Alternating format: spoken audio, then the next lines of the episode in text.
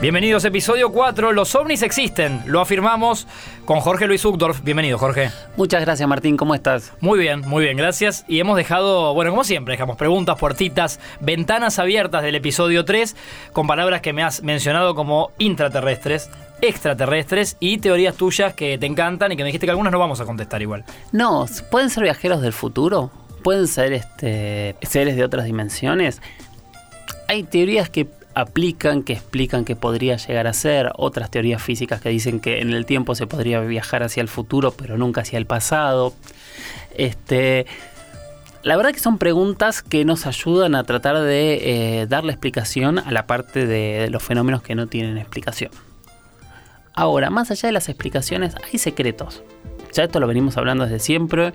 Hay conspiraciones que cuando se desclasifica un documento queda claro que hubo una conspiración atrás o sea, alguien decidió investigar un tema y, alguien, y ese mismo alguien u otro alguien dijo, esto al público no va. Aparte de la frase secretos de Estado, así toda junta, eh, le, da credibilidad y fuerza y hasta misterio a todo. Me gusta. ¿Y si hablamos de secretos militares? Me gusta también. Secretos militares. Hay una cantidad de corrientes que hablan de, militares y ovnis que son seguramente las que más llaman la atención, las que más preguntas generan y las que más dudas también dan eh, en base a si hay una enorme conspiración militar con, con los ovnis o no. ¿Qué nos ayuda a plantear que esta conspiración podría existir? Sobre todo hay voces de expertos que llaman la atención cuando hablan. Hay un personaje que tampoco te vas a olvidar el nombre que se llama Paul Hellyer. Paul Hellyer. Paul Hellyer fue ministro de Defensa de Canadá entre 1963 y 1967 y después fue congresista del país. Bueno, ya lo avalan sus cargos. Por supuesto. Él afirma que hay países que tienen acuerdos militares con civilizaciones extraterrestres. No lo puedo creer. Este señor Cuerdo y que tuvo importantísimos cargos en Canadá y... Estamos hablando de un ministro de defensa de un país del primer mundo, no estamos hablando de eh, un señor tirado en la plaza... Claro, viendo las palomas. Exactamente. No, no, este señor afirma eso. Eh, fuerte. ¿Será el único? ¿Con él tuviste la oportunidad de hablar? Con él hemos hablado alguna vez y después hay otra persona que a mí me sorprende mucho más, que es una persona con la cual tuve la oportunidad de hablar muchas veces, lo conozco bastante, y que se llama Nick Pope. Paul Hellier y Nick Paul. Es el ídolo de mi editor, de, la persona que le da forma a mis programas de Omnis. Un abrazo, Matías. Eh, él es periodista, es comentarista, pero lo importante es que era asesor del Ministerio de Defensa de Gran Bretaña. Otro cargo que le respalda eh, su seriedad. Él estuvo en el Ministerio de Defensa entre el 85 y el 2006. Bien, más años todavía que Paul Hellier. Y pide que se desclasifiquen los acuerdos y todo el conocimiento que tienen los gobiernos del primer mundo sobre la tecnología extraterrestre. Ajá. Él como que levanta esa bandera, digamos. Él levanta esa bandera. Y hace público que estamos hablando de algo que, existe. Claramente, ellos dos, este, y no son los únicos, pero son como los más fuertes. Voces, claro. Eh, Canadá y en, Gran Bretaña. Canadá y Gran, Gran Bretaña dicen, hay acuerdos, nuestros países, los países del primer mundo tienen acuerdos y mucha tecnología sale de ahí. Lo podemos afirmar y qué sé yo que podemos afirmar y que no. ¿Cuánto conocemos de los secretos de los países del primer mundo? Pero tenemos gente que supuestamente o claramente tuvo acceso a parte de esos secretos y nos dicen estas cosas. Bien. Hay más afirmaciones y sí, en los últimos años Estados Unidos, que seguimos hablando de Estados Unidos, cada vez está más cerca y más amigo de la temática ovni. Hasta eh, hace poquito salió un, un informe de un profesor de la Universidad de Michigan, Boyd se llama, que es doctor en astronáutica, en aeronáutica y astronáutica, explicando que los nuevos protocolos institucionales para los pilotos de la Marina de Estados Unidos les permiten hablar de los casos ovnis que han visto y no van a ser considerados locos. Como entiendo que antes pasó. Si ahora, lo están habilitando porque... Claramente. Y por otro lado, volvemos a lo mismo. Ponemos el tema en la mesa y el del tema vamos a hablar de una manera seria.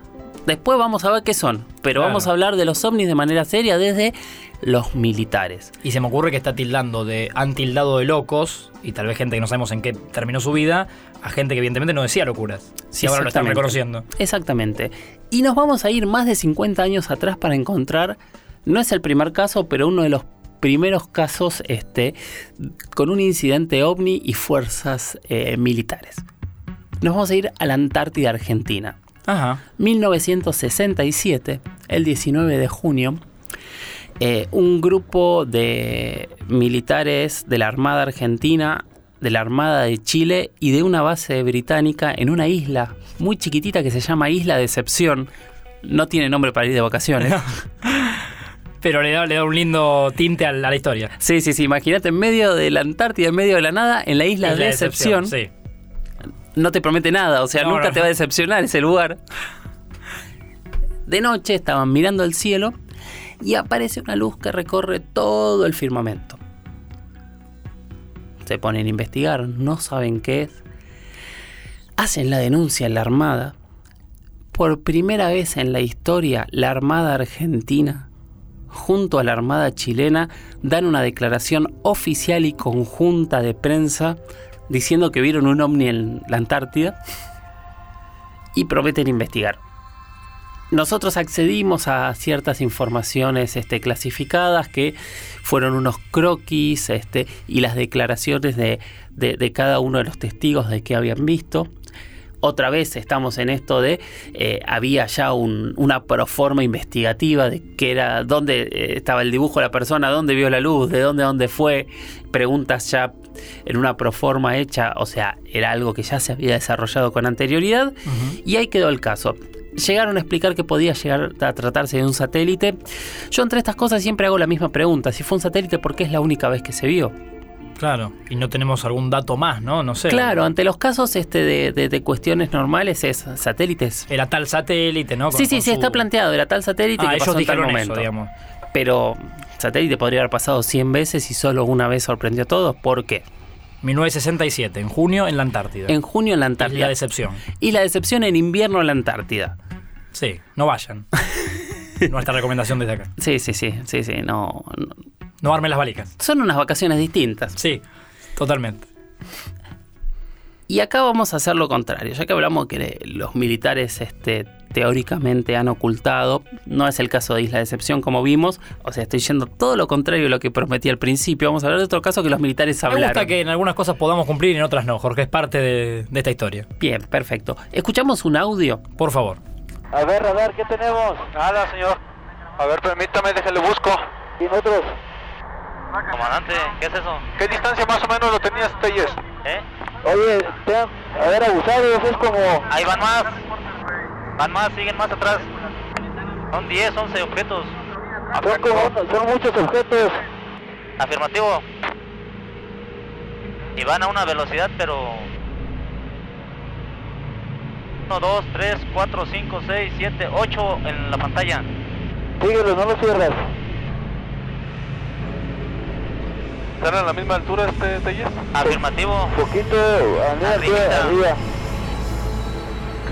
8, 9, 10, 11 contando toda la cola.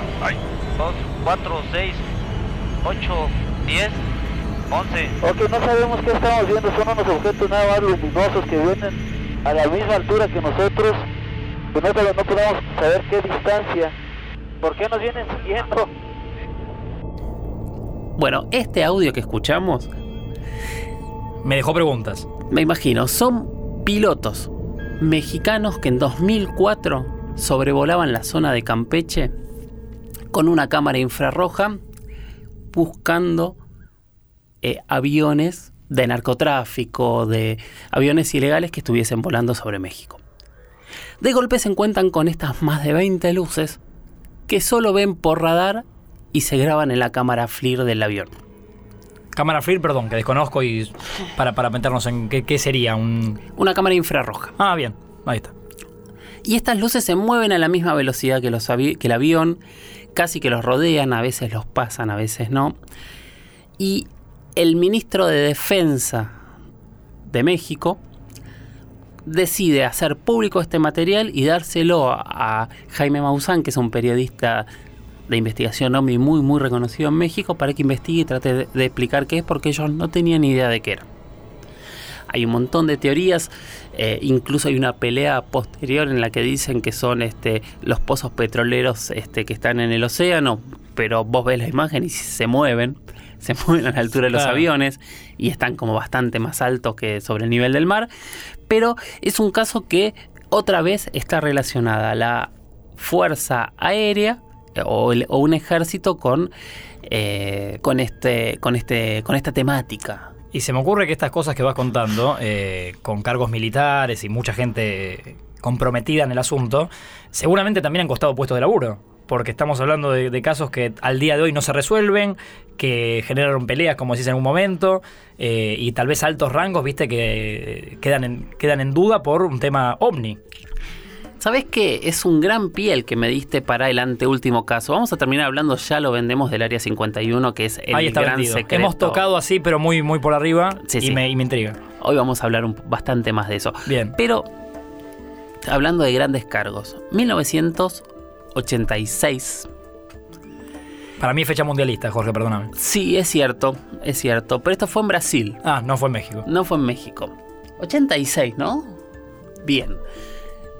Una noche empiezan a aparecer en los radares de Uruguay y de Brasil unos objetos. Empiezan a contar, sobre todo en tres grandes este, bases aéreas, que es San José do Campo, Río de Janeiro y San Pablo. Gente que festeja porque aparece Uruguay en la historia, ¿eh? Claro, Mucha gente que nos sigue. ¿viste? Cada vez más países. Seguimos Vamos, sumando me gusta, países. me gusta que vayamos, sí, se suma gente. Bienvenidos. Ahí está, 21 luces. O 21 luces. 21 luz. ¿Qué hacen? Dicen, nos están invadiendo. Mandan aviones caza a interceptar estas luces. Directamente. Escuché este audio del piloto que fue a interceptar las luces. Uy, a ver. Lo que ocurrió fue que los radares detectaron varios objetos no identificados. Por varios ah, minutos nuestras aeronaves que despegaron fueron acompañadas por esos objetos. Una aeronave de las nuestras fue acompañada por siete objetos de un lado y seis del otro. Ahora, ¿cuál es la explicación? No la podemos dar porque nosotros no tenemos esa explicación. Es impresionante. Sí. Esta, este es el primer punto de este caso que se terminó siendo famoso al día siguiente. Habla el piloto, entonces, y dice. Sí, me llama la atención lo que cuenta. Lo, que, lo que revela, ¿no? Es que lo que revela es, es, o sea, lo que él dice es, otra vez, estás hablando de un profesional que vio esa luz, que lo seguía de una manera que él dice no era tecnología. Sí, sí. Él en su momento dice, podría haber sido una, eh, un ataque electrónico para confundir nuestros radares, que eso existía, explica, pero la luz no tiene ningún sentido. Yo vi la luz aparte de lo que veía en, en el radar y ahí es donde todo deja de tener sentido. Lo más loco que por eso traía este caso es lo que vos dijiste. Cargos altos. ¿Cómo termina esto? A la mañana, el jefe de la Fuerza Aérea Brasileña dijo esto en una conferencia de prensa. El audio lo vamos a tomar prestado de nuestro programa de contacto extraterrestre de History Channel para que esté traducido al español y Impecable. podamos entender de qué habla. Dale. El capitán Marcio Brizola Jordao fue uno de los testigos privilegiados de lo que ocurrió esa noche. Estábamos a la noche en el escuadrón cuando se accionó la sirena de alerta para despegar. Para hacer una intercepción, para nosotros era una intercepción de entrenamiento. Nos informaron que algunos pilotos habían reportado haber visto algunos objetos durante el descenso y la aproximación y el radar de Brasilia estaban confirmando esas informaciones. Defensa Aérea me informó que existían algunos contactos frente a mí, unos cinco contactos frente a mí, pero visualmente no captaba nada. Se me informó que se estaban aproximando, estaban a 25 kilómetros, 15 kilómetros. Yo estaba con el radar de mi avión. Estaba operando normalmente, no veía nada en el radar. Después, a 3 kilómetros, allí se me informó que me estaban acompañando como si estuviesen en formación conmigo. Eso me informó el controlador de radar. Cuando miré en dirección al mar, vi una luz. Imagínense, vi una luz de obstáculo por encima del edificio. Aquella luz roja, distante. Informé a Brasilia sobre la posición de la luz y me confirmaron que era un contacto que tenían en el radar. Me orientó en dirección a esa luz, me pidió que aumentase la velocidad, que entrara en supersónica en dirección a la luz. La luz no cambió de color, no cambió de posición. Para mí ella no se aproximó ni se alejó. Brasilia me informó que el contacto se estaba moviendo a mi velocidad, pero para mí estaba parada. Mi sensación es que esa era una luz que estaba muy lejos. Pero era diferente a las estrellas. Yo estaba viendo estrellas también, pero esa luz no era una estrella. Es la primera vez en la historia que alguien admite en una conferencia de prensa una invasión ovni en su territorio. Claro, algo que parecía un delirio se hace baja tierra, digamos. Ellos prometieron una explicación 48 horas después. 30 años después desclasificaron el caso sin que haya ningún tipo de explicación qué fue, qué fueron estos 21 objetos que recorrieron el cielo de Uruguay y de Brasil y se perdieron hacia el norte. Por ahí van al mundial. Otra otro caso que queda abierto. Otro caso que queda abierto con estas sorpresas, o sea, volvés a lo mismo. ¿Qué son estos objetos que están en el cielo, que no sabemos cómo llegan, que eh, parecen ser inteligentes, que tienen este, movimientos que sorprenden, velocidades, tecnologías que parecen que nosotros no tenemos? Estamos hablando de algo de 30 años, o sea, son Sí, sí. tecnologías que no aparecen, algunas sí, o sea, el caso más famoso es el del avión triangular, o sea, los ovnis triangulares que se vieron en el 70 y 80 terminaron siendo los aviones espías de Estados Unidos. En su momento hubo una enorme cantidad de este tipo de, de- de aviones que se veían en el cielo, que no se escuchaban sonidos, entonces decían si no tiene sonido no es un avión, y a partir de ahí después nos enteramos que sí eran tecnologías. Y estas tecnologías se confunden mucho. Y estas tecnologías se supone que se guardan en un lugar que es emblemático para la temática ovni. Que yo llegué hasta la puerta, no pude pasar. Ajá. Que es el Área 51. Bien. ¿Vos sabés por qué se llama Área 51? Desconozco. Porque dicen que es el estado 51 de Estados Unidos. Estados Unidos tiene 50 estados. O sea que tiene una independencia absoluta de todo. Felicito al que pensó el nombre. Es una genialidad. Se supone que ahí se prueba la tecnología más avanzada en aviones de Estados Unidos. Y las denuncias dicen que ahí es donde podría estar toda esta tecnología que denuncia Paul Haler, que denuncia Nick Pope, que denuncian tantos otros, que es esta tecnología extraterrestre que lentamente se aplica. y Una se suerte suma. de, de- decime si está bien el paralelismo, porque por ahí es de Triángulo de las Bermudas, como un lugar, digo, misterioso al que no accedemos. Ya sé que es de otro tema, pero eh, que podemos encontrar cosas que se desconocen y que se guardan secretos de años. Sí, sí, la diferencia es que esto sí sería una base humana, que de hecho aparece en todas las películas, lo hablamos. Sí, eh, con gente trabajando a esta hora, ahora. Sí, sí, sí, abajo de la tierra, Pero que no sabemos en qué. 20, 30 pisos para abajo. Claro, en qué caso están y no nos lo van a contar. Y que cuentan que ahí tienen la nave de Roswell, que tienen todo. Ajá.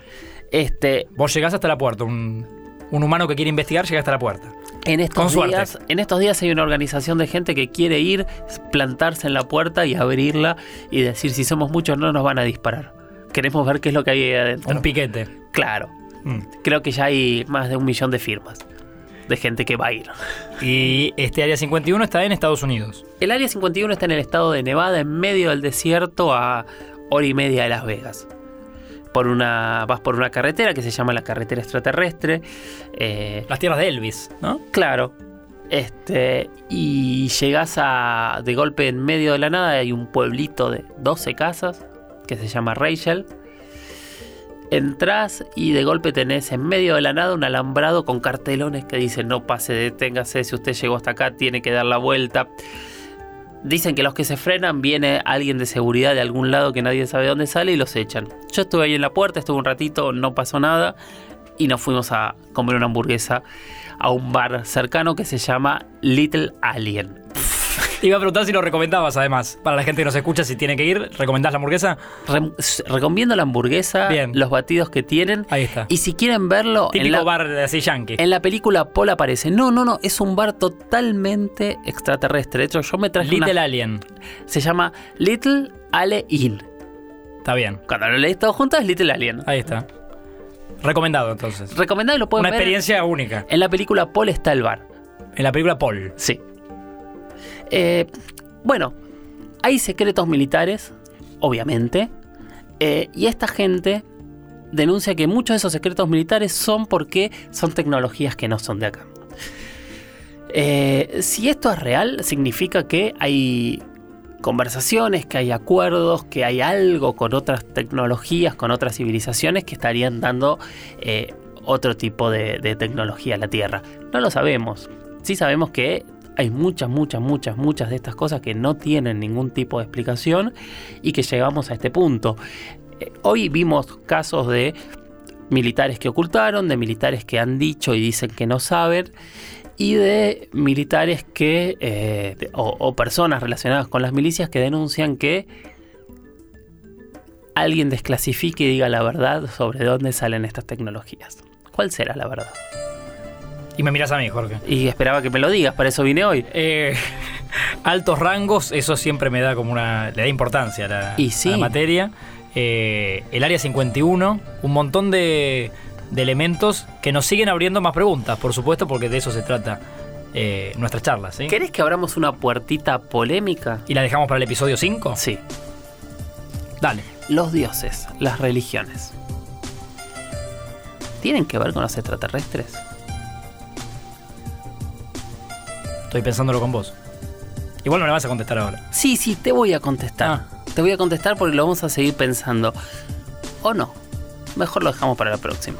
Para el episodio 5, entonces. Así cierra el episodio 4. Jorge Luis Uchtdorf, Martín Reich es mi nombre. Y bueno, como yo, se quedan expectantes porque vamos a abrir el episodio 5 en cualquier momento. Gracias.